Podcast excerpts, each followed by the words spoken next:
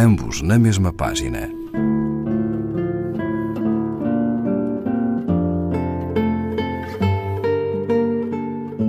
Um programa de Raquel Marinho.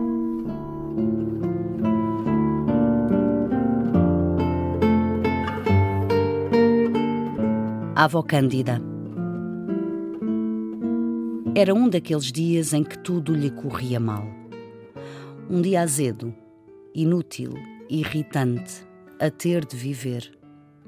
Era tão aborrecido ter de viver por força dias assim, não poder fechá-los, pô-los de parte como se faz aos livros sem interesse. O tempo estendia-se, de vez em quando parecia hesitar, parar um pouco no relógio de pulso de Clara, e ela sacudia-o muito enervada. Quem me dera hibernar como um bicho, pensou pendurar-se pelos pés ou enrolar-se em si mesma, enrolar-se era mais cômodo, e esquecer tudo, e acordar uns meses mais velha. Acordar velha seria o ideal.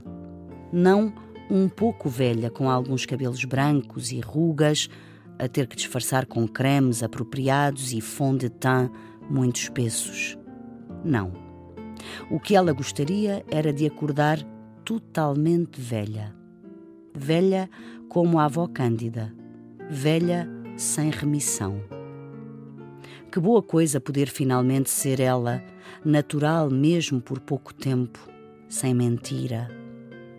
Não se fazer mais velha como dantes, nem mais nova como lhe acontecia agora, nem mostrar-se mais inteligente, nem mais estúpida conforme falava com este ou com aquele, nem fingir que gostava nem que deixara de gostar talvez os velhos e as crianças fossem mais autênticos por estarem mais perto do nada.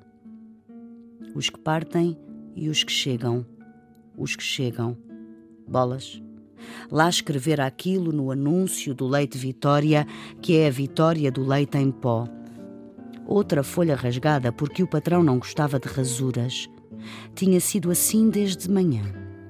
A primeira coisa saíra-lhe torta, rasgara a blusa nova ao vestir-se e ali se pusera ela a caminhar para outros desastres e, o que era pior que tudo, consciente de caminhar para eles.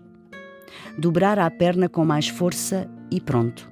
As meias estavam estragadas e ela sem dinheiro para comprar outras. Onde o fim do mês ainda vinha.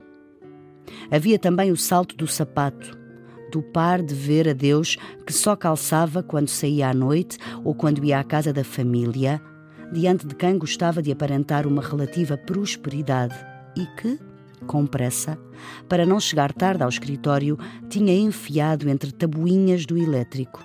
Aquelas tabuinhas detestáveis, mesmo feitas para prender os saltos de sapatos e que ficara quase arrancado, a balouçar um pouco de cá para lá. Havia isso e por detrás de tudo um homem de quem gostava e que se ia casar.